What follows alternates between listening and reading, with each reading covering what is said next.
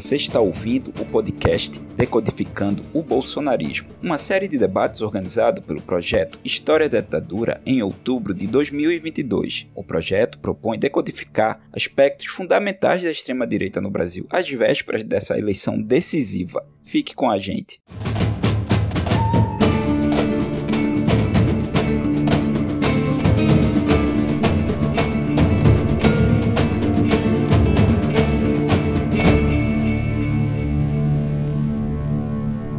Conversa de hoje, nós contamos com Juliana Dalpiva, jornalista investigativa, Guilherme Cortes, deputado estadual por São Paulo, e Lucas Pedretti, historiador.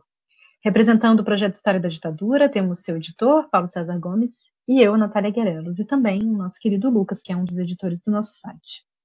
É, Paulo, você quer começar?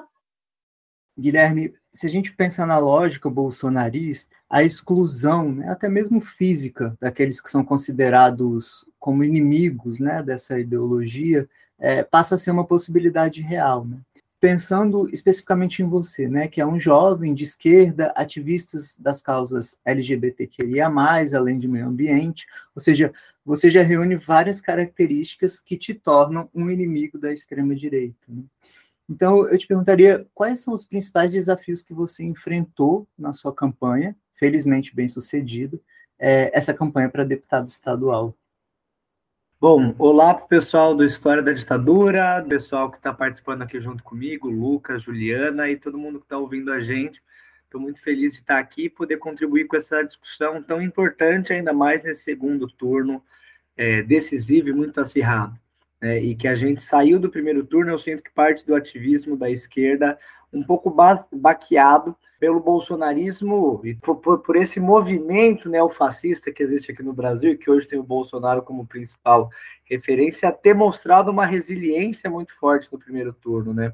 Eu acho que a esquerda se armou para possibilidade do Lula ganhar no primeiro turno, que eu pessoalmente acho acertada, porque afinal foram 1,5% dos votos válidos à distância para que isso acontecesse, mas o que eu acho que fugiu da equação foi uma resiliência ainda muito grande do bolsonarismo e da extrema-direita. Agora, eu, eu acho que a gente não consegue separar desse fenômeno eleitoral do Bolsonaro alguns dos seus métodos, né, de características nitidamente fascistas. Então, tanto o método da desinformação, então o Bolsonaro ele precisa, ele depende para o seu projeto político de uma rede muito bem articulada de desinformação para confundir a população. Quanto um método de violência política, então a violência no, política no Brasil não é uma novidade ela é tão antiga quanto a colonização do Brasil. É, e todo o período republicano brasileiro, mesmo depois da ditadura militar, com a redemocratização, é marcada por violência contra ativistas políticos, sobretudo de direitos humanos, sobretudo ambientais, por os militantes do campo, por reforma agrária, povos indígenas, quilombolas, assim por diante. E a gente tem uma longa lista de mártires aí nessa conta. Agora, o bolsonarismo, eu acho que ele inaugura isso como um projeto político declarado, explícito, insufla a sua base sempre que tem oportunidade a perseguir os seus adversários, a reagir com violência, a se armar. É, e agora, especificamente nesse segundo turno, eles estão é, falando com todas as letras em guerra santa. Né? Então, exatamente é, incitar a sua base social eleitoral por uma reação violenta com seus adversários, seja por motivos religiosos, seja por motivos ideológicos, partidários, ou seja, quais forem eles. Então, isso evidentemente foi é, um dos grandes desafios que a gente enfrentou durante a campanha. Eu moro no interior de São Paulo, então uma região considerada muito conservadora, é, e onde há muito tempo a esquerda tinha muita dificuldade de se mostrar como uma alternativa política eleitoral, e a direita, num primeiro momento, aquela velha direita ligada ao PSDB, mas de 2018 para cá, que se deslocou para o bolsonarismo mais conservador, mais reacionário, é, tinha uma relativa hegemonia na política da cidade. Então, de 19 candidatos a deputados estaduais na minha cidade, na minha região, eu era o único de esquerda e eu era o único que fazia campanha para o Lula. Todos os demais eram de partidos do dito é, Centrão ou que apoiava Simone Tebet, mas que no segundo turno agora todos eles vão votar no Bolsonaro ou eram bolsonaristas explícitos, né? De 15 vereadores na Câmara Municipal de Franca, 14 estão apoiando o Tarcísio, estão apoiando o Bolsonaro, contra só um que apoia o Lula e o Haddad. E evidentemente que esse sentimento da violência política, desde antes da eleição, mas sempre foi um marcador para a gente, né? Então, na eleição passada, quando eu fui candidato a vereador, à época com 22 anos, por ser LGBT, por ser de esquerda, por ser muito jovem, a gente recebeu ameaças é, desses números estrangeiros, que eles têm uma relativa habilidade para fazer isso, e no, na, na imagem de, de, dessa mensagem, do perfil que mandou essa mensagem, que era um perfil fake, né, tinha uma suá, a bandeira do Brasil uma suástica dentro, né? É, um pouco nessa ideia de trolls que eles fazem e assim por diante, mas que eu acho que é muito explícito a, a, a, a violência política que tinha uma ameaça de agressão naquele momento que a gente denunciou e felizmente não aconteceu nada.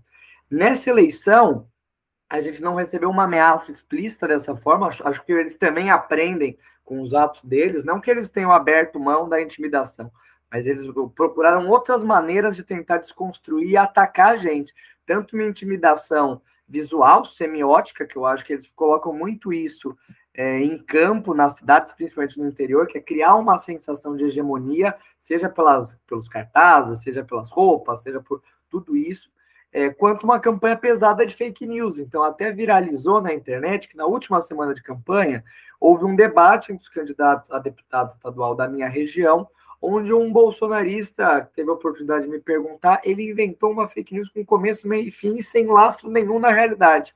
É um negócio que é até difícil de entender. E ele falou que ele esteve comigo, embora eu estivesse conhecendo ele pela primeira vez naquele momento, que ele esteve comigo alguns anos atrás em um evento no qual eu defendi um projeto para ensinar os dependentes químicos a fabricarem o próprio cachimbo de crack. Em primeiro lugar, eu não o conheço pessoalmente, não conhecia até aquele momento, além de tudo, ele é cínico, que a gente tinha se encontrado antes do debate começar e a gente tinha comentado sobre isso. Nós somos antagonistas, eu sabia que ele era um bolsonarista lunático, fanático, mas a gente nunca tinha se encontrado. E ele é, é até engraçado, porque geralmente essas fake news elas são subterrâneas, né? Eles criam cards, eles criam conteúdos e disseminam isso pela internet, pelos WhatsApps, sem você ter um controle disso para eles não se responsabilizarem. Esse foi um caso que ele, na minha frente, na minha cara, olhando no meu olho, com a TV filmando e tudo registrado, e depois foi tudo denunciado para a justiça, ele está respondendo criminalmente por conta disso, que nem a gente entrou com uma ação na justiça eleitoral e vai entrar pedindo indenização na, na civil.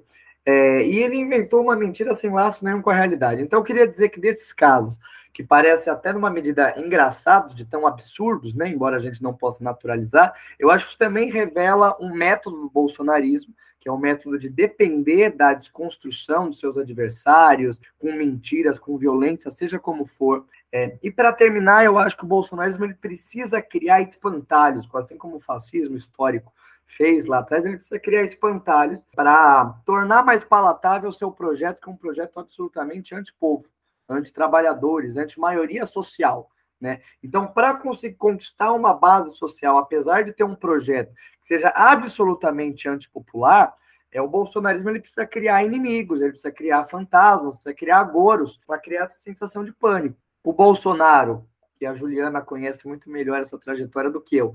Mas o Bolsonaro, quando a gente sequer imaginava que ele poderia um dia vir a ser presidente, ele fez, ele ganhou um pouco mais de visibilidade midiática, criando factoides contra o movimento LGBT, contra a comunidade LGBT, e especificamente contra o João Willis, que foi o primeiro deputado é, ativista do movimento LGBT no Congresso Nacional e que foi uma das primeiras vítimas do bolsonarismo, depois da Manuela Dávila, e depois eles colocaram isso numa escala muito maior. Existe um debate dentro da esquerda, eu queria encerrar com isso, sobre qual que é o papel desse discurso de ódio e opressor do Bolsonaro. Muita gente na esquerda acredita que isso seja meramente uma cortina de fumaça para encobrir o que seja o verdadeiro, a verdadeira essência do bolsonarismo. Eu discordo dessa ideia. Eu não acho que a gente consegue separar o joio do trigo, a água do vinho, sabe?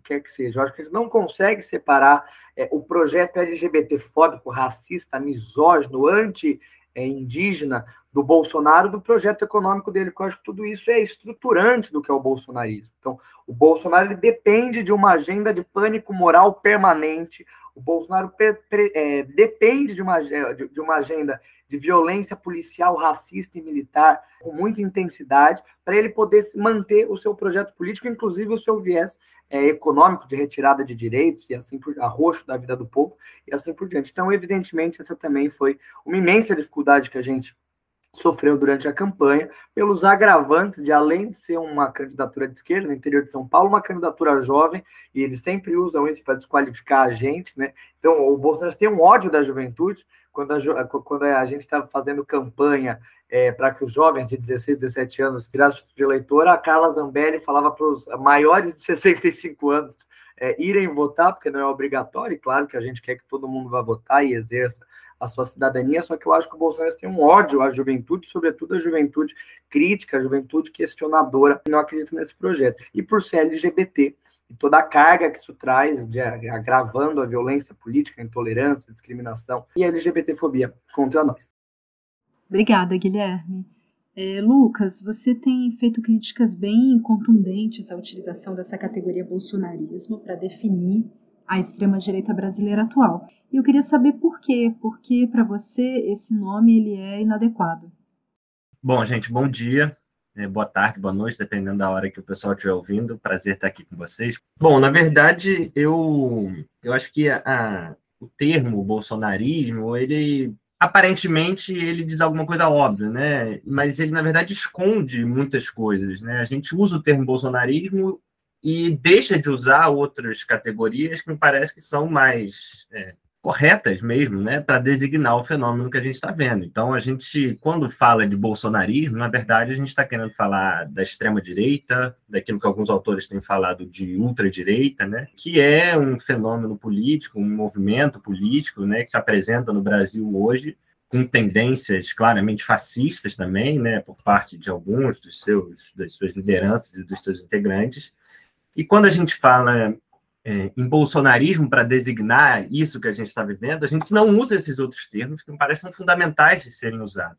Então, se você observa, por exemplo, a grande imprensa tratando dessa eleição recente na Itália, né, você vai ver lá, sem nenhum problema, a, a imprensa designando que a extrema-direita foi vitoriosa nas eleições italianas mas a gente não vê a grande imprensa brasileira falando que a extrema-direita foi vitoriosa nas eleições brasileiras. A gente fala o bolsonarismo saiu maior das eleições, né? o bolsonarismo ganhou assentos no Congresso.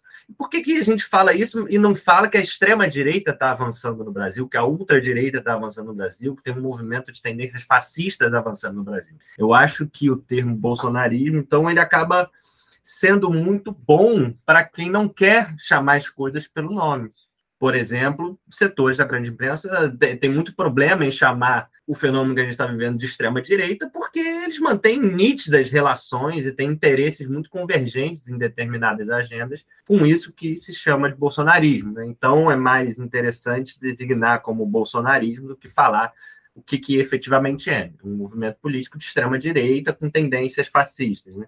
O, a ideia de bolsonarismo também ela cria um problema histórico, vamos chamar assim, né? Estamos né, num podcast de historiadores e conversando com o público tem muitos historiadores. Quando a gente fala em bolsonarismo, a gente de alguma maneira esconde que essa extrema direita no Brasil tem passado, né? Tem um, uma longa trajetória até chegar aqui hoje, né? Que o Bolsonaro, o Bolsonaro não, não inventou, não formulou, né? As ideias fundamentais que, enfim, dão a linha desse fenômeno político que a gente vive hoje, né? É, o lema que o Bolsonaro tem usado cada vez mais é Deus, Pátria e Família, o lema do integralismo, né, que era um movimento de extrema direita. Né? Então, ao usar o bolsonarismo, também, de alguma maneira, a gente quebra né, a possibilidade de estabelecer esses laços históricos de, de, mais longa duração né, e deixa de perceber alguns aspectos fundamentais disso que a gente está vivendo. Então, me parece que às vezes a gente usa né, o termo bolsonarismo, primeiro porque ele, enfim, é, é, de uso fácil, digamos assim, né, de fácil compreensão do que a gente está falando, e porque, de fato, a figura do Bolsonaro exerce uma função de liderança inegável. Bolsonaro teve a capacidade de aglutinar um conjunto de interesses, um conjunto de setores que estavam dispersos, e ele fornece elementos para que esses setores atuem de forma conjunta. Né? Então, como liderança desse, desse movimento, né, como a grande liderança política da extrema-direita hoje no Brasil, e uma das principais lideranças da extrema-direita mundial, o Bolsonaro é evidente que tem um papel nisso que a gente está vivendo. Mas daí a designar o fenômeno pelo nome de bolsonarismo, eu acho que a gente dá um salto, né? Quase como quem diz o seguinte: se não houvesse Bolsonaro, então a extrema-direita não, não, não é uma ameaça, né? Isso pode levar a problemas graves, me parece, do ponto de vista da nossa atuação política nos próximos, nas próximas etapas, né? Então, imaginando o cenário positivo, né, pelo qual estamos lutando muito, da vitória do Lula, né, é, existe essa fala mais ou menos disseminada de que ah, a gente não tem que enfrentar só o Bolsonaro, tem que enfrentar o bolsonarismo. Mas a gente não chama as coisas pelo nome, vai ser muito fácil, é, parcelas significativas da sociedade, né, uma vez é, a gente voltando a viver um governo democrático, né, esquecerem essa segunda etapa, né, porque ah, o Bolsonaro não está mais aí, né, não é mais presidente, então toda aquela história de derrotar o bolsonarismo vai um pouco eu acho que existe a possibilidade disso ir caindo no esquecimento. É o contrário, se a gente insiste que a gente não precisa derrotar o Bolsonaro, a gente precisa derrotar a extrema-direita, porque aí a extrema-direita vai estar representada no Congresso, vai estar representada na sociedade. Eu acho que chamando as coisas pelo nome, a gente tem mais capacidade, inclusive, de nos armar para fazer esse enfrentamento que vai ser fundamental, porque, de fato, a gente vai precisar enfrentar a extrema-direita, a ultra-direita, o fascismo, né, independente né, do resultado eleitoral, e mesmo no, cenário de vitória do Lula, essa vai ser a tarefa fundamental dos próximos anos. Por isso, eu acho que é importante, talvez, repensar as categorias que a gente usa. Né? No cenário é, esperado, e se houver um mínimo de justiça, Bolsonaro vai estar preso no ano que vem. Então, é importante entender que a gente não está lutando contra o bolsonarismo como uma coisa abstrata, como uma coisa que está centrada na figura do Jair Bolsonaro e da família. Acho que a gente está lutando contra um, uma extrema-direita, uma outra direita que é, é mais ampla do que isso, né? que tem outras raízes, que tem outros desdobramentos, e daí eu acho que importante pensar o uso das categorias, né? Porque o uso, a gente sabe muito bem que o uso das categorias molda a prática, né? Enfim, as categorias não estão no ar, não são abstratas, elas são parte da luta política. Então, chamar pelo nome eu acho fundamental. Ótimo, obrigada, Lucas. Paulo? Bom, Juliana, há alguns anos, mais especificamente a partir do contexto da Comissão Nacional da Verdade, é, ao lado do Chico Otávio, que participou de um dos episódios desse podcast, você vem investigando a fundo não apenas a família Bolsonaro, mas também todo o seu entorno, né? e apontando as práticas ilícitas desse grupo, para não dizermos assim criminosas, né? E todo esse movimento te fez retornar, inclusive, à década de 90, né? Quando começa essa história. É, nesse sentido, como você avalia a evolução dessas práticas nos últimos anos, sobretudo a partir do momento em que ele virou presidente, e aqui você atribui esse relativo sucesso em abafar os escândalos do chamado negócio do Jair. Bom dia, né? E um oi para o pessoal que está ouvindo a gente aqui na História da Ditadura. Um prazer estar aqui com o Lucas e com o Guilherme. Bolsonaro surgiu na vida pública brasileira naquele contexto dos baixos salários do Exército e que ele afronta né, a hierarquia, a disciplina, é, é, escreve um artigo para Veja, é preso e mesmo assim continua. Aí tem um episódio dos croquis da bomba, né, que de fato aconteceu, mas ao que parece, né, pela apuração de um jornalista chamado Luiz McLuff, que enfim, um grande repórter, tem um livro chamado Cadete Capitão, ocorreu um grande acordão ali para salvar ele, né, da expulsão da, das Forças Armadas, da condenação que ele tinha sofrido no Conselho de Justificação. E aí, no Superior Tribunal Militar, ele é absolvido. Então, ele criou uma polêmica, né, assim, para dizer o mínimo, né, ele criou polêmicas ali em torno da base, mas já bastante violento, né, estamos falando de croqui para colocar bomba não sobrou nada para o Bolsonaro dentro das Forças Armadas naquele contexto, independente de ele ter sido salvo, ele ficou sem carreira militar. Os militares não iriam deixar ele ascender. A cúpula das Forças Armadas via aquilo como um mau exemplo. Geisel se referiu a ele como mal militar, inclusive, né, nesse período, embora já não fosse ele próprio da, da cúpula, mas uma voz ouvida, né?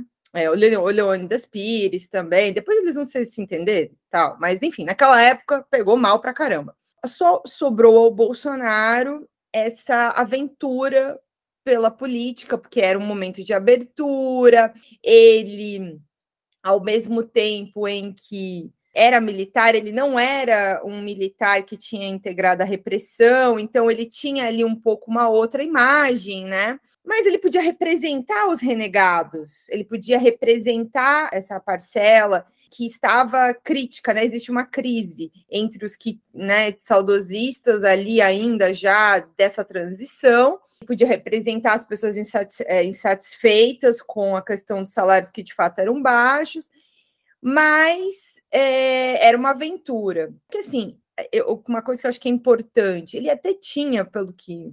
Por tudo que eu ouvi nesse tempo, ele até tinha essa vontade, sempre gostou de ser um showman, né? De aparecer mediaticamente, de falar mas é, com sinceridade, eu acho que o Bolsonaro estava procurando é, enriquecer. Então, assim, é, essas coisas alimentavam uma outra. Ele tinha essa vontade de aparecer nos holofotes, ele sempre gostou disso, de, de causar polêmica junto à mídia. E aos poucos a mídia foi dando esse espaço para que ele porque é, é, também é uma joga é uma sinuca de bico, entende? Você ter dá, dá, dá espaço para diferentes vozes e ao mesmo tempo ignorar a extrema é uma jogada é um, uma sinuca para gente. Como você não vai, ah, você não é democrático, não está ouvindo todo mundo. Então ele se aproveitava um pouco disso, né? E ele também gera audiência, é, essa, essa essas polêmicas que ele levantou, a maneira em algumas coisas, outras já são, não são exatamente polêmicas, são falas racistas, machistas, homofóbicas que ele vai colecionando ao longo dos anos. Mas ele sempre se aproveitou dessa situação, mas de fato, acho que o que ele procurava nessa mudança de carreira, sobretudo, era poder e dinheiro.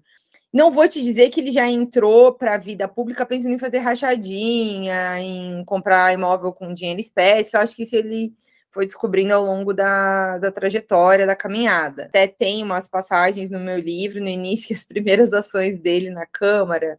É, desculpa, é, é, chega a ser cômico, né? Quando a gente olha de trás para frente, tudo. Mas é, as primeiras ações dele na Câmara de Vereadores é cobrando lista de funcionários, quer investigar funcionário fantasma, né? É, seria cômico se não fosse trágico com tudo que aconteceu depois disso. Mas aí ele começa, começa a fazer nepotismo, começa a empregar os parentes da primeira mulher dele, a Rogéria, a mãe dos três mais velhos. E aí ele vai desenhando e vai criando esse caminho. E ele começa a entender que essas duas coisas estão ligadas, né?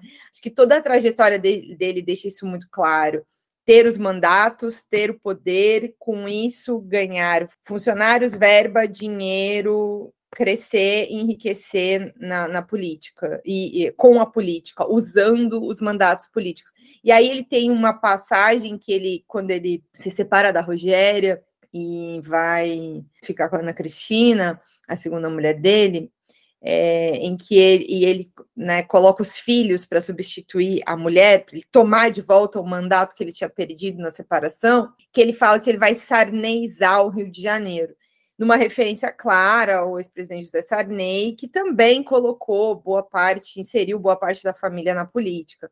Então, é, ele tem ali já essa vontade, porque ele, as coisas se alimentam, né? E aí ele vai criando uma força política que tem ali, nesse momento ali, ela ainda é mais pontual, não é uma grande base, mas existe e dinheiro, né? Porque aí, de modo muito discreto, porque naquela época ele era uma pessoa ali do baixo do dito baixo clero da Câmara que não importava nas grandes negociações políticas, então, assim ele nunca é, lá muito mais recente ele vai disputar a presidência da, da Câmara dos Deputados, mas ele ele nunca foi ministro, né? Ele nunca foi assim alguém que era um player no jogo. Outra coisa é a falta de transparência, né? Assim, durante muitos e muitos anos, e até hoje, em certa medida, em vários lugares do Brasil, muito difícil ter acesso às coisas mais básicas da administração pública. Nome dos funcionários de gabinete, de vereadores, deputados.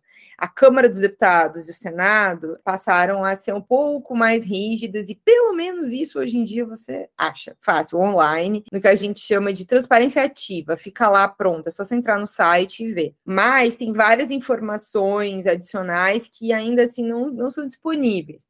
E, sobretudo, que for histórico, pô, é uma luta para conseguir. Enfim, quem leu meu livro sabe que a gente é, arrumou várias brigas ali, eu, outros colegas também, para conseguir acesso a essas informações que são públicas, né? Não é vazamento, não é dado sigiloso, nem nada. Mas as leis de transparência, elas começam em 2009, os portais, depois a lei de acesso à informação. Então, ele ficou protegido durante muito, muito tempo por isso.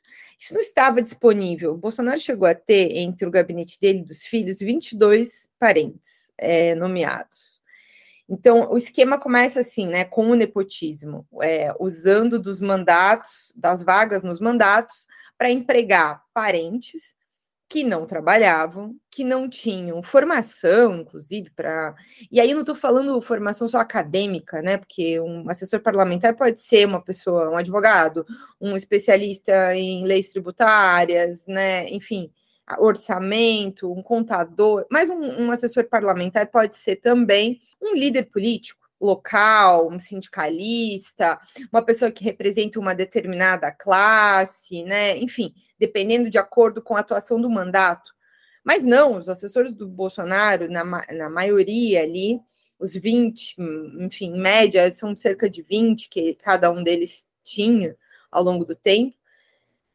Tinha uns três ou quatro que eram isso, e os demais não têm esse perfil. Eram viúvas de militares, mulheres muito humildes com filhos pequenos, que claramente não conseguiam sair de casa, provavelmente para para trabalhar, mas que de casa também. E aí estamos falando de períodos onde a internet, computador, essas coisas não são acessíveis assim, sabe? Aliás, em muitos lugares não são acessíveis até hoje. Então, as pessoas não trabalhavam, eram funcionários fantasmas. Inclusive, algumas chegavam a ter outras atividades, né? É, me lembro de uma funcionária do Carlos, que, se eu não me engano, foi funcionária quase 15 anos, uma coisa assim, 13, 15 anos, que era babá. E é uma profissão digna, né, gente? O problema só é ela ter dois empregos e um deles ela não trabalhar, né? E participar de um esquema peculato, de organização, né? Uma organização criminosa que está desviando dinheiro público. Aí já indo para a parte sobre abafar o escândalo. Eu te diria que o escândalo não está abafado. Tem uma questão com a punição no judiciário, né? A tramitação das investigações, o processo no judiciário, mas abafado, não acho que o escândalo esteja.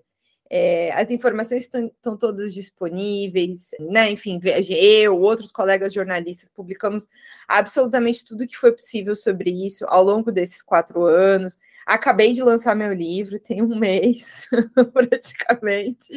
Como é, a gente estava falando aqui agora há pouco, né?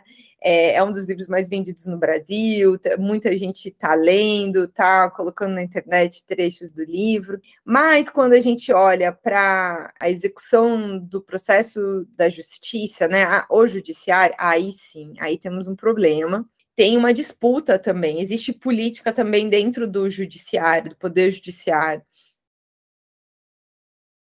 É, Lucas, como um pesquisador de temas relacionados à ditadura militar e também como um indivíduo que busca atuar politicamente em movimentos sociais, você observa alguma especificidade ou especificidades na maneira como a violência vem sendo mobilizada pela extrema-direita no tempo presente? Eu digo tanto no plano discursivo como nas práticas mesmo dos agentes de Estado. Bom, eu vou para. Eu acho que eu fico confortável de responder enfim, de fazer essas reflexões sempre da perspectiva mais histórica, né? A partir daquele tipo de, de reflexão que eu domino mais, né? Então, eu acho que para falar sobre essa dimensão da violência também a gente precisa dar alguns passos atrás, né? Eu acho que não vou caminhar tanto por essa direção, mas a gente tem uma tarefa que eu acho fundamental dos próximos anos aí, que tem a ver com essa dimensão do enfrentamento não só ao Bolsonaro, mas ao bolsonarismo de modo mais geral, né? Ou seja, à extrema direita de modo mais geral, que tem a ver com a, a, necessidade de um reconhecimento público e coletivo de que a história do Brasil é uma história de violência. Eu acho que parte fundamental né, da retórica e da ideologia conservadora no Brasil, né, e que fornece elementos para essa extrema direita, né, passa por uma forma de contar a história do Brasil que é baseada nessa grande ideia do país sem conflitos, do país sem violência, que vai ter uma expressão específica no mito da democracia racial, ou seja, na ideia de que é, a relação entre brancos, negros e indígenas teria se dado de forma harmoniosa na história do Brasil, e, portanto, aqui seria um país sem racismo. Né? Mas se a gente pega né, todas as formulações, por exemplo, da, da, chamada doutrina de segurança nacional, né, que era o arcabouço ideológico que orientava os militares na ditadura e que tem efeitos até hoje, é, a doutrina de segurança nacional apresenta uma leitura sobre a história do Brasil e é fundamentalmente essa leitura do Brasil, do país sem conflitos, do país sem violência, né? E é a partir dessa leitura que a doutrina de segurança nacional aponta para qualquer crítica, para qualquer é, mobilização social, para qualquer, enfim, divergência com o projeto ditatorial e fala: ó, aqui tem um inimigo da nação, aqui tem um terrorista, um subversivo a ser eliminado, porque esses caras aqui estão trazendo algo que não existe na história do Brasil, que é o conflito, que é o dissenso, que é a divergência, né? Então, essa ideia, né, de que existe uma nação única, unificada, que tem objetivos nacionais permanentes, que são designados lá pela cabeça dos caras da Escola Superior de Guerra, e que qualquer outro projeto de país eh, não tem lugar. Então, essa ideia é fundamental para estruturar esse pensamento conservador no Brasil. Ou seja, reforçar uma leitura da história do Brasil de que o país seria um país é, sem violência, sem conflitos, sem dissenso. Dito isso, né, eu acho que essa é uma marca mais geral que eu acho que a gente tem que enfrentar, mas eu, eu penso muito, né, no forma mais específica, no momento da transição da ditadura para a democracia. Né? Eu acho que aí tem uma, uma chave importante, porque eu tenho tenho me dedicado um pouco nas pesquisas a pensar como a nossa transição, e aí, pensando, dois marcos fundamentais disso são a Lei de Anistia de 79 e a Constituição de 88 a transição, essa transição pactuada, essa transição negociada, né, no Brasil, ela tem um, um eixo fundamental que começa a se desenrolar a partir da virada dos anos 60 para os anos 70, que é a afirmação de uma certa ideia de direitos humanos, uma certa crítica à violência do Estado contra os opositores políticos, né? Então, isso começa com as denúncias de, de tortura no exterior, começa a ganhar corpo aqui no Brasil, a partir de casos como do assassinato do, do Marco Vanuc Leme, depois de Vladimir Herzog. Né? E na segunda metade da década de 70, a partir da luta pela anistia, começa a se construir uma crítica à ditadura militar em torno da noção de direitos humanos, em torno da defesa né, de certos direitos políticos e civis básicos. Né? Toda disputa em torno da anistia de 79 se dá ao redor dessa questão, né? ou seja, o quão legítimo é o uso da violência política como instrumento da disputa de projetos. A esquerda, né, a esquerda em torno dos comitês brasileiros de anistia, a esquerda que participou da luta armada, vai defender que é, a, a luta revolucionária era uma luta política, né, portanto era legítima, portanto a violência que se voltou contra os guerrilheiros era ilegítima e também era digna de uma anistia. Os militares vão falar o contrário, vão falar, olha, aquilo ali não era legítimo, aquilo ali não era política, aquilo era violência, era crime, era subversão, e, portanto, esses caras não são dignos de uma anistia. Né? E o projeto vitorioso né, é o projeto da ditadura. Né? A lei de anistia ela garante a impunidade dos torturadores, mas ela não anistia os guerrilheiros, os que participaram da luta revolucionária. Mas no plano discursivo, no plano simbólico, né, é, ao longo dos anos 80, depois da lei de anistia, vai ganhando força uma certa legitimidade né, do retorno desses militantes de esquerda, mesmo dos revolucionários, à vida política. Enfim, toda a volta dos exilados cumpre um papel importante nisso, né, para que, de certa forma, a sociedade brasileira vá construindo um certo consenso, um consenso em torno da ideia de que torturar opositores, exterminar opositores, né, não faz parte do jogo político legítimo. E o Estado não teria direito de fazer isso. Né? todo o debate em torno da Constituinte, então, vai se dar nesses termos. Né? A Constituição é a Constituição é, cidadã, é a Constituição que garante direitos, e vai chegar lá Ulisses, no, no, na promulgação da Constituição, vai falar temos ódio, nojo à ditadura. ou seja, oferecendo um repúdio simbólico a essa ideia de uma violência política, né, de uma violência contra os opositores. A fala do Ulisses é: a sociedade foi Rubens Paiva, não os fascínoras que o mataram. Então, o repúdio simbólico à violência política que começa a ser construído na campanha pela anistia, né, mas se define fundamentalmente na Constituinte, é uma das marcas da nova República. Isso não quer dizer que não tenha existido violência política na nova República, né, violência contra opositores políticos, casos paradigmáticos, né, o assassinato do Chico Mendes, né, enfim, líderes políticos seguiram sendo assassinados na nova República, mas existia um certo consenso de que a tortura, o assassinato de opositores não fazia parte do jogo político, né? E a violência do Estado contra esses, contra os opositores, não era legítima. Mas, ao mesmo tempo, acontece um outro processo que também vai se dar ali na virada dos 70 para os 80, que é o crescimento radical dos discursos que legitimam e autorizam a violência do Estado contra outros setores sociais que não eram identificados como opositores políticos. É, na década, é no final da década de 70 que a ideia de bandido bom e bandido morto vai ganhar força. É no final da década de 70, na virada dos anos 70 dos anos 80, que a chamada violência urbana né, também se torna um problema público com muita centralidade no país. Na verdade, a gente vive essa, essa espécie de esses dois caminhos que se separam, né? É, a violência política se torna ilegítima e a violência do Estado contra os chamados bandidos, contra os traficantes, né, contra esses setores da sociedade, se torna cada vez mais legítima, cada vez mais demandada por parcelas da população. Os anos 80 vão viver um momento em que esses dois projetos disputam, inclusive, eleitoralmente, quando Brizola ganha no Rio e Montoro ganha em São Paulo. Dois governos que tentam implementar exatamente a lógica que diz: olha, a redemocratização está garantindo o retorno dos direitos civis, dos direitos políticos básicos para os opositores da ditadura, mas agora a gente precisa entrar num processo de ampliação da cidadania. Brizola vai fundamentar seu governo no Rio falando a gente precisa estender a cidadania para os moradores de favela, então não pode ter operação policial, não pode ter tortura, não pode ter batida sem razão, etc. E o, o Franco Montoro vai fazer todo o debate e a partir ali daquele grupo em torno da Comissão de Justiça e Paz, é Carlos Dias, enfim, pessoas que vão ter uma importância fundamental na institucionalização dos direitos humanos no Brasil, mas vai fazer um debate em torno da questão dos, das prisões. É preciso estender a dignidade que a gente garantiu para os presos políticos também para os presos comuns. Essa vai ser a marca desses dois governos da década de 80, no início dos anos 80, e os dois vão ser eleitoralmente derrotados depois. Ou seja, essas experiências de ampliação da cidadania, de ampliação dos direitos humanos para os setores que não eram identificados claramente como opositores políticos, ela não ganha força, não ganha tração. Então a gente chega numa Constituinte em 88, em que o repúdio simbólico à violência política é definitivo, é raríssimo você ver nos anais da Constituinte alguém defendendo tortura contra presos políticos, por exemplo.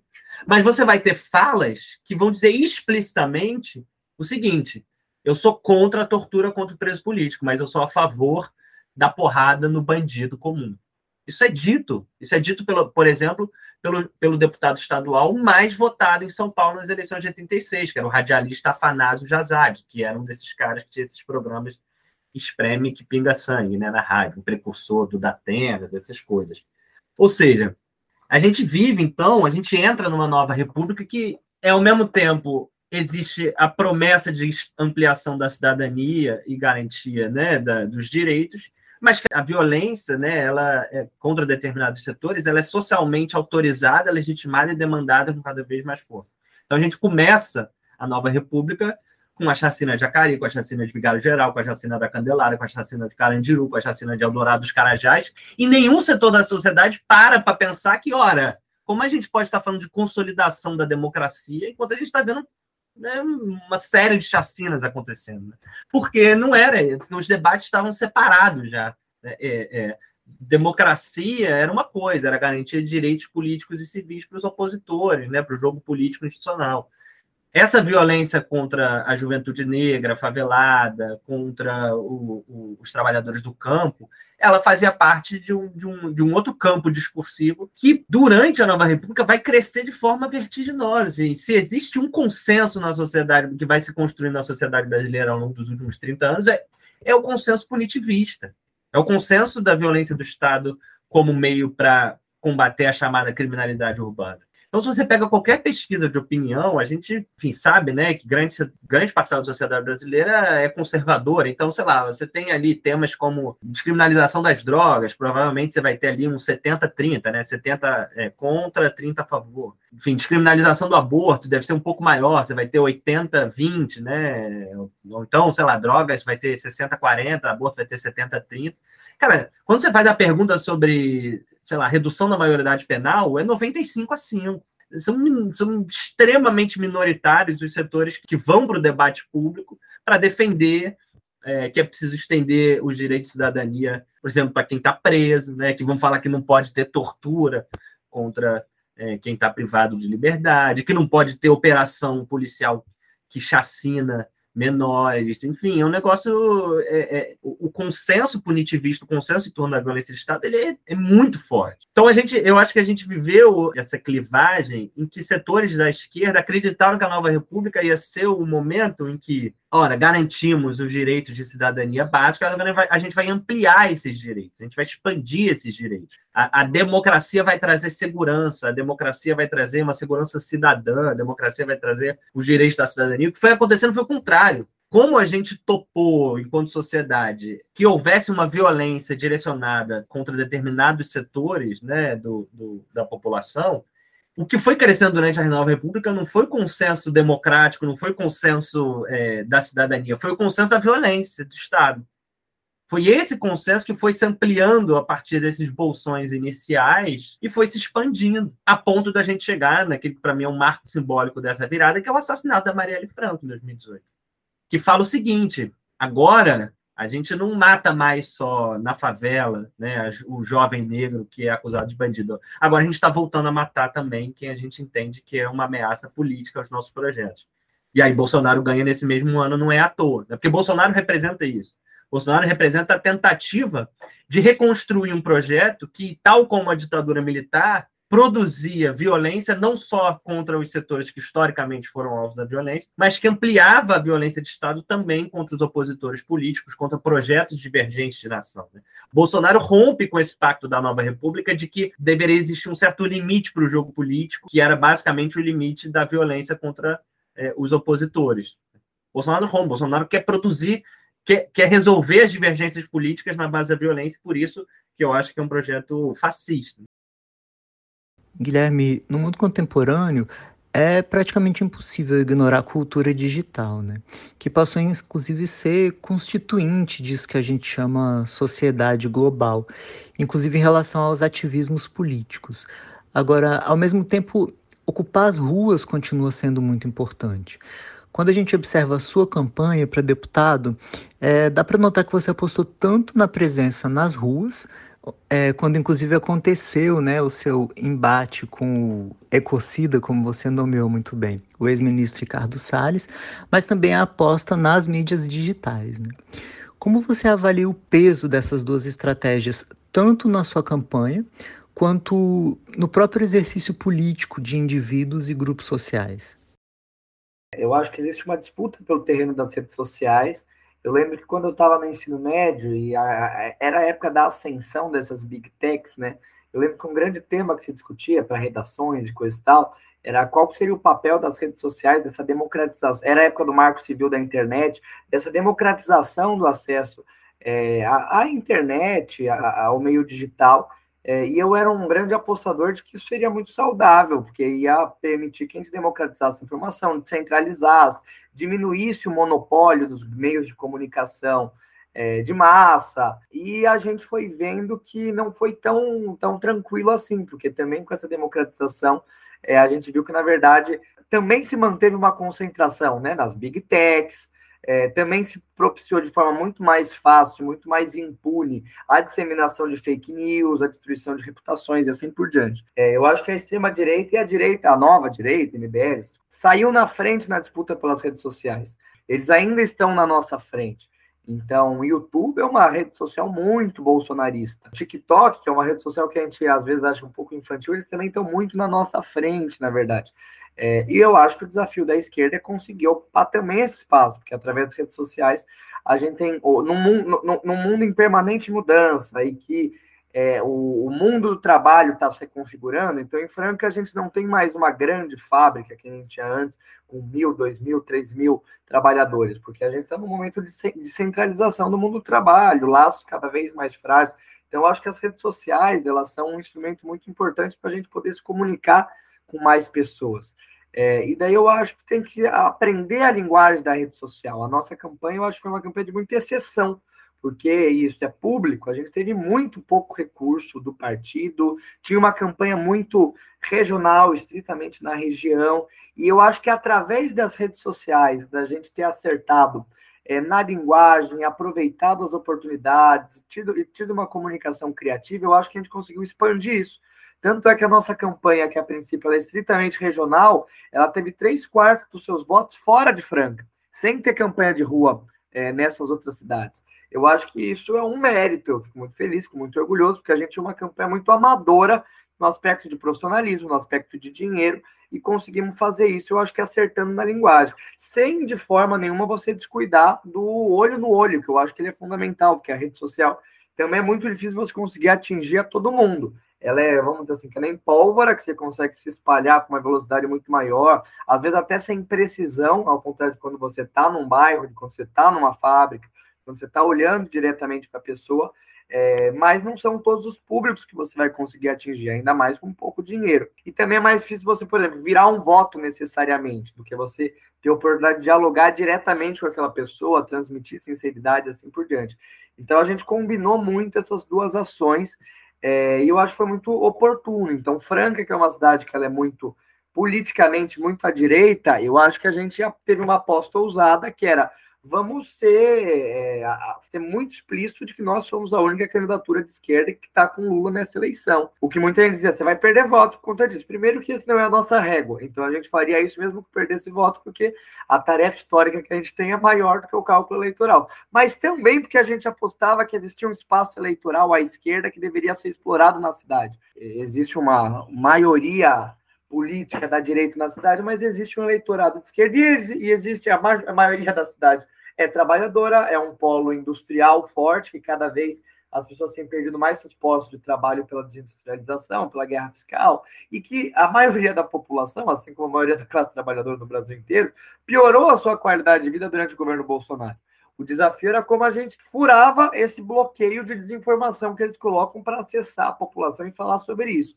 E eu acho que o segredo foi a autenticidade, foi a humildade, foi a criatividade para fazer esse debate. A gente tinha um panfleto que eu gostava muito, que ele parecia um panfleto de mercado, em que ele colocava os preços nas alturas, que na verdade eram os preços de quando a gente pesquisou dos alimentos, eh, dos itens eh, de necessidade básica durante o governo Bolsonaro, que embaixo ele falava, tá tudo caro, a culpa é do Bolsonaro, e atrás ele passava a nossa mensagem, de que eu era o único candidato que estava com Lula.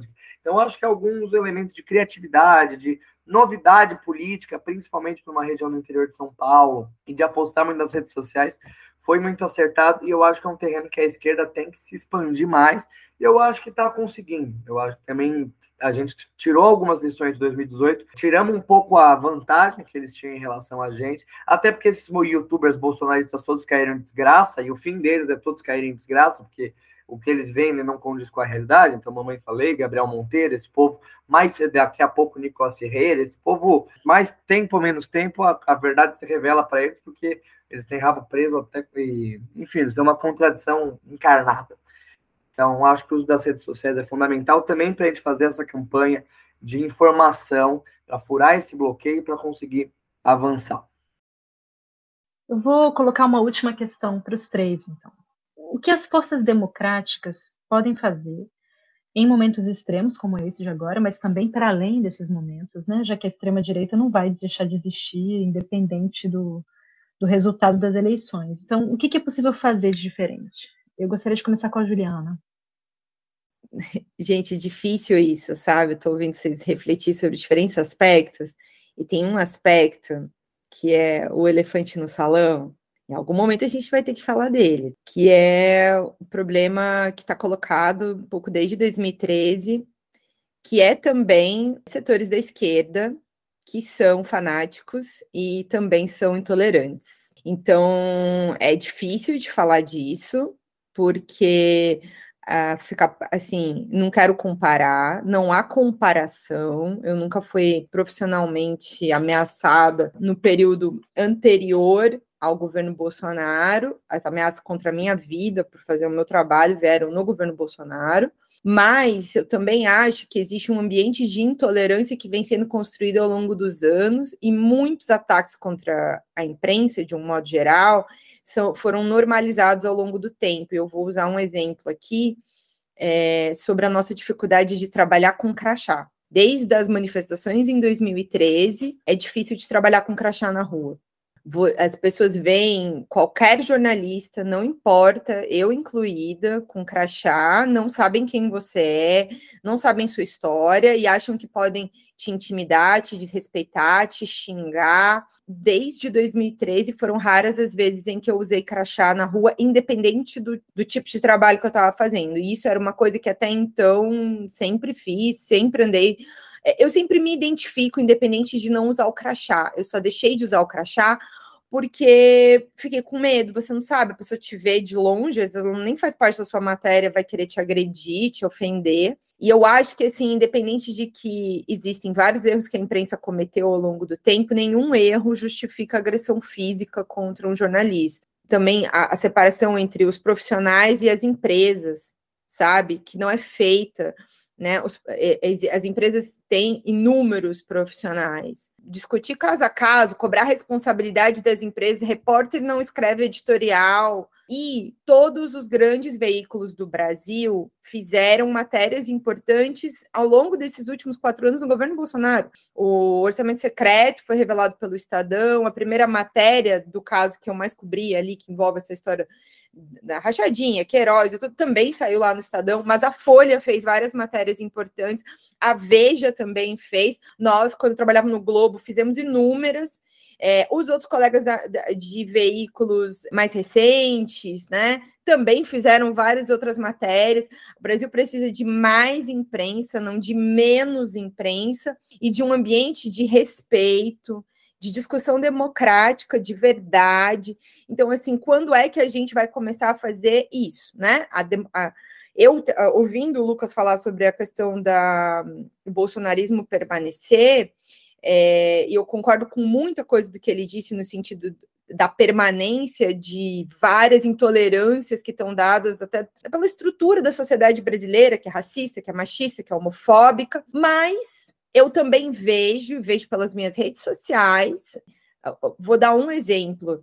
Tá muito difícil de fazer qualquer crítica ao Lula nessa campanha, como se nada pudesse ser criticado. Eu vou dar um exemplo assim, a gente está o tempo todo, sobretudo no último ano, em função do, dos ataques que o Bolsonaro faz à, à democracia, falando que essa eleição o Brasil corre um risco democrático.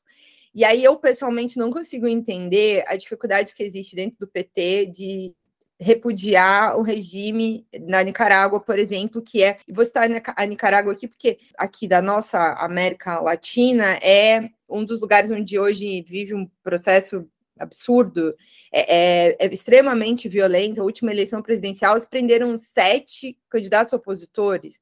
E aí, assim, não é que a gente se preocupa mais com a Nicarágua do que com toda é, a lista imensa de problemas no Brasil. Mas é que se a gente defende a democracia no Brasil, a democracia é um valor, pô, não, de, não tem que ser um problema criticar a ditadura na Nicarágua. É, é, deveria ser simples, como o Gabriel Boric, né, o presidente do Chile, é, diz quase todos os dias. Ele não, não tem problema de criticar, olha, nós não compactuamos com isso, né?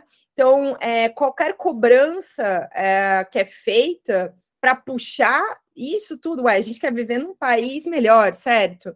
Mais democrático, menos racista, menos machista. E eu também não quero fazer uma comparação, mas eu vejo, quando eu vejo é, o movimento negro, também debater questões que são sensíveis ali de insegurança, violência, também é, é colocado um pouco para trás na lista, né? É como se, olha, todas as outras coisas vêm na frente, mas não é importante é importante cobrar responsabilidade com essa pauta também, com a pauta de combate ao racismo. Eu lembro que em determinado momento o Lula foi questionado se ele assumiu o compromisso de um governo paritário de homens e mulheres, que nunca existiu no Brasil. E aí o Lula fala: ah, não posso, não posso. Aí a crítica em cima disso também é que não pode criticar. Ué, não pode criticar, como assim? É, acho que o, o, a, o princípio da, da democracia é o debate e é a crítica. E a crítica não é a ofensa. Obrigada, Juliana. É, Guilherme? Eu acho, e eu sou do PSOL e defendi dentro do PSOL, infelizmente essa posição foi majoritária, que desde o primeiro turno o PSOL deveria abrir mão de ter uma candidatura própria para estar com Lula. E eu reivindico esse acerto. Embora também é, reconheça a legitimidade, evidentemente, das outras candidaturas, mas por identificar que a gente está numa quadra histórica excepcional é, em que momentos excepcionais a gente tem que tomar medidas excepcionais. Então, é evidente que para qualquer partido político, você abrir mão de ter uma candidatura própria para o maior cargo da eleição para presidente é um prejuízo e invisibilidade. Agora, como eu disse, eu acho que a, o dever histórico de você ser útil para a derrota do Bolsonaro é, e para impedir o que pode ser uma derrota histórica, um prejuízo histórico, que seria o Bolsonaro ser reeleito, eu acho que isso teria um peso muito negativo sobre o ativismo de esquerda, sobre a militância, porque já foram quatro anos terríveis de adoecimento mental, de muita gente que a gente perdeu, de uma piora generalizada na, na, na nossa condição de vida. Eu acho que se isso ainda é coroado com uma reeleição do Bolsonaro, eu acho que vai se aplacar sobre a esquerda um mal-estar muito grande. Então, eu acho que impedir isso é uma, é uma necessidade extrema é, de todas as forças de esquerda.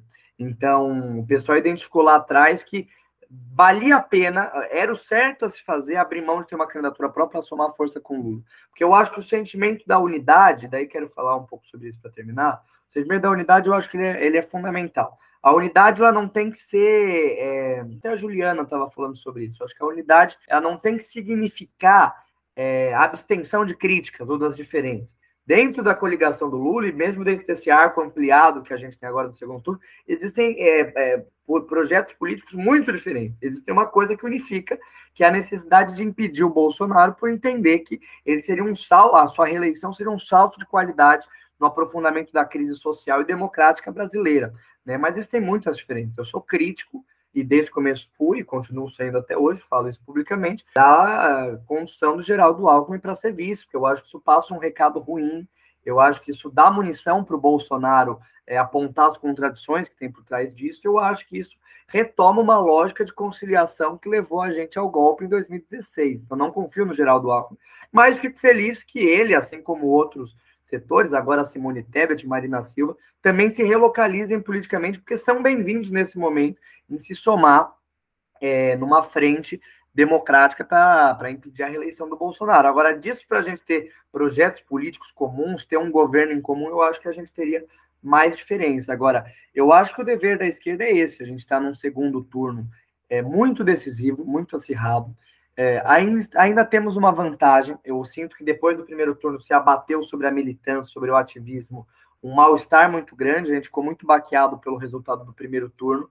É, não acho que porque aqui a gente apostou errado, como eu tinha dito, na possibilidade do Lula ganhar no primeiro turno, mas eu acho que a gente subestimou ou não conseguiria prever a resiliência do bolsonarismo que eles mostraram com o Bolsonaro crescendo muito no dia da eleição, é, ganhando governos do Estado, ganhando muitos senadores, tendo grandes votações para a Câmara, e aqui no estado de São Paulo, por exemplo, Tarcísio passando à frente do Haddad. Né? Então, acho que a militância ficou muito baqueada, e a gente não pode deixar que esse desânimo, que esse baque, impeça a gente fazer o que tem que ser feito. A gente deixa isso para tirar as nossas conclusões depois do segundo turno. Agora a gente tem poucos dias até o segundo turno em que a gente tem uma tarefa histórica que é fazer o que tiver ao nosso alcance para tentar virar voto, para ampliar a nossa vantagem a nível nacional e nos estados a gente fazer a luta também para derrotar os bolsonaristas que estão no segundo turno. Né? E eu acho que o nosso segredo é a mais ampla unidade que a gente puder nesse momento. Então, eu acho que a unidade, eu sou um grande defensor da unidade democrática, mesmo com setores que sejam antagônicos, respeitadas as diferenças, respeitados os limites dessa unidade.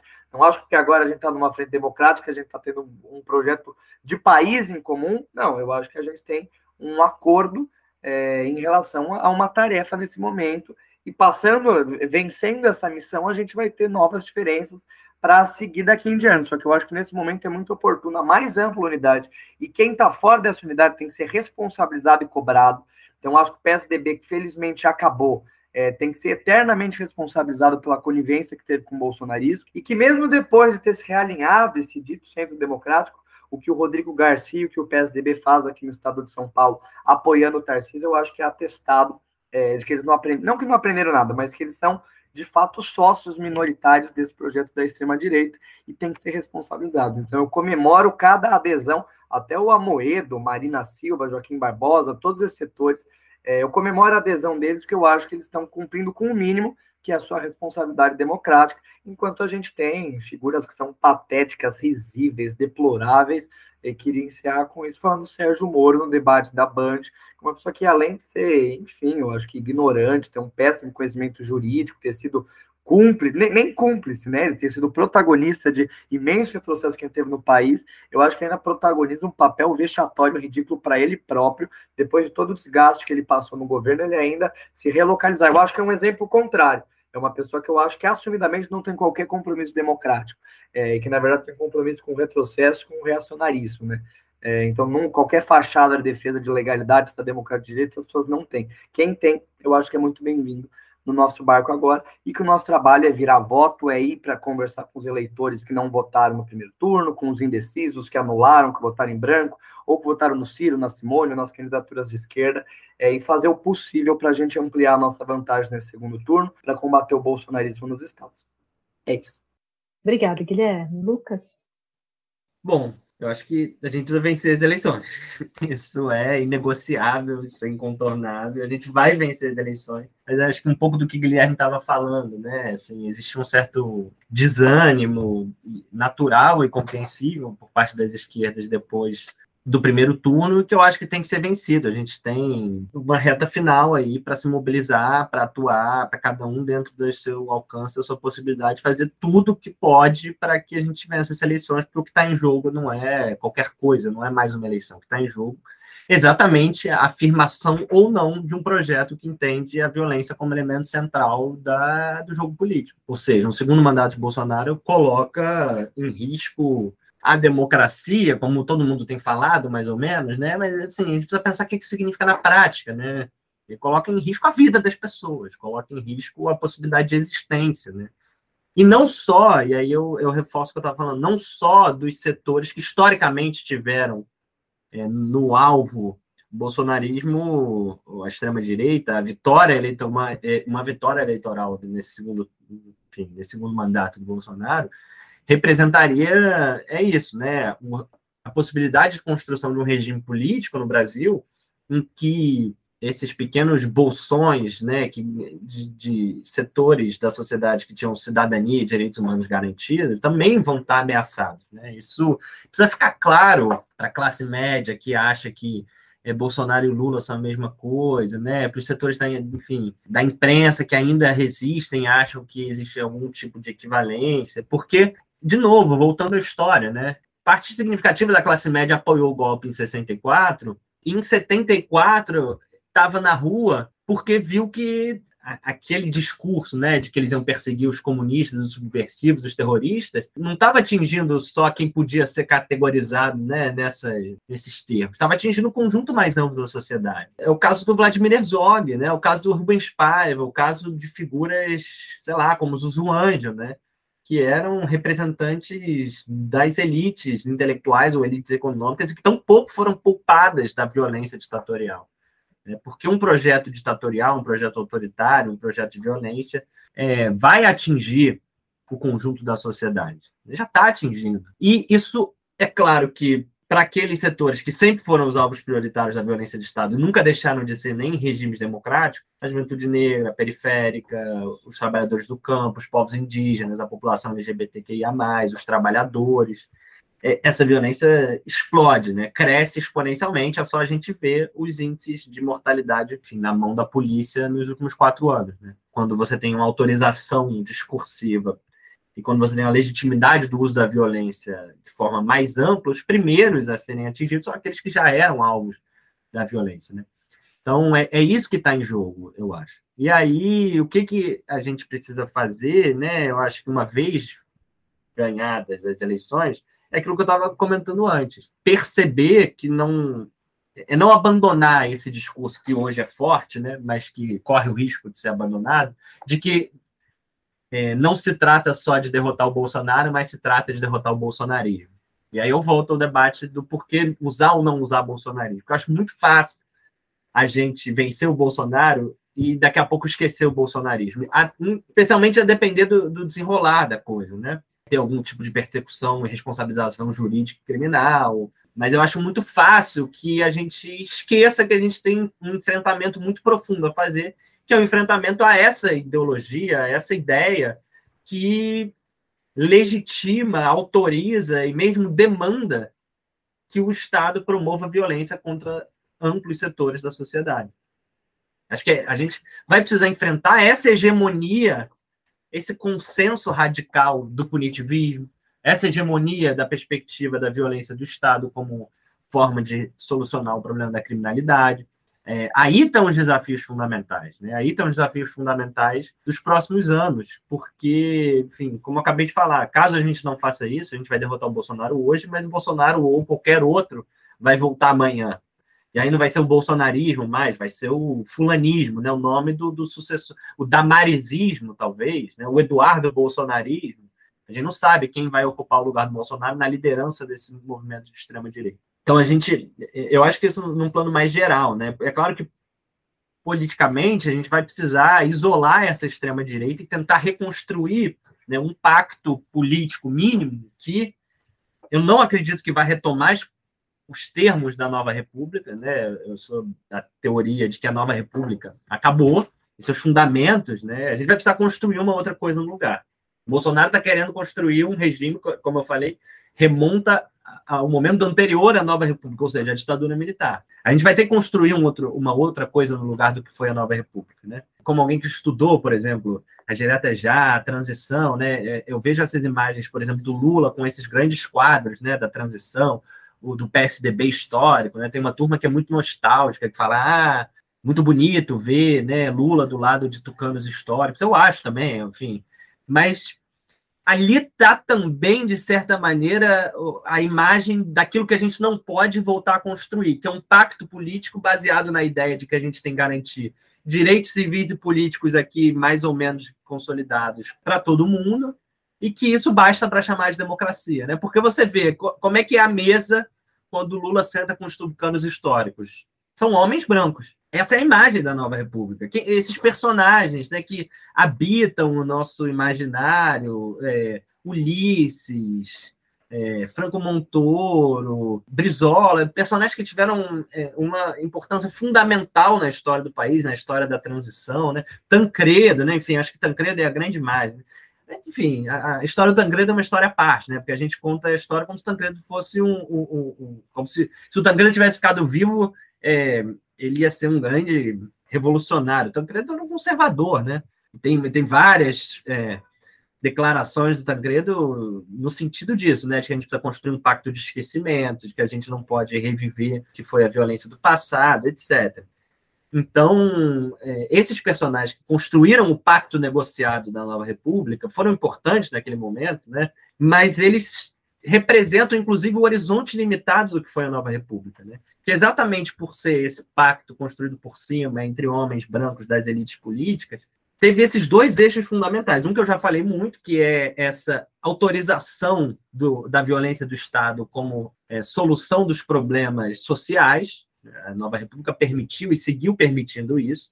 E o outro problema também está colocado no Pacto da Transição, que é a criminalização da esquerda, né? que é a, ideia de que isso significa basicamente contra qualquer projeto né, de ampliação dos direitos sociais, de emancipação dos trabalhadores, vale tudo, vale tudo. Né? Então, essa a normalização da extrema direita que deu origem ao bolsonarismo vai um pouco por aí também, né? Que é, ao longo dessa nova república é isso. Você podia dar espaço na mídia para o Olavo de Carvalho falar as atrocidades que ele falava, porque isso era é, é, ele era considerado um ator político como outro qualquer. Quando qualquer, qualquer pessoa que, sei lá, fosse contra as privatizações aparecia como um, né, um diabo pintado, né? Então, é, essa autorização da violência e essa normalização da extrema-direita em nome né, de, um, veto a qualquer projeto de ampliação dos direitos sociais, né, de diminuição das desigualdades, são as duas chaves que a gente vai precisar enfrentar, eu acho. Este foi o Decodificando o Bolsonarismo, um podcast original do História da Ditadura. Nós que fazemos história da ditadura gostaríamos de agradecer a Maria Chiaretti, a Daniel Lousada, Chico Otávio, Mário Magalhães, Rubens Casara, Virna Plastino, Gabriela Ragel, Daniel Arão Reis, Janaína Cordeiro, Denise Hollenberg, a Livraria Leonardo da Vinci, o Circuito Ubu, a Editora Ubu, o Arquivo Nacional, ao Núcleo de Estudos Contemporâneos da Universidade Federal Fluminense. Esse episódio foi feito em homenagem ao jornalista Luiz McLaughlin Cavalho, falecido em maio de 2020. A direção desse episódio ficou por conta de Natália Guerelos, com a produção de Paulo César Gomes e Tasso Brito. A identidade visual foi feita por Emanuel Antunes. Esse pesadelo está quase acabando. Sejamos fortes e seguimos na luta.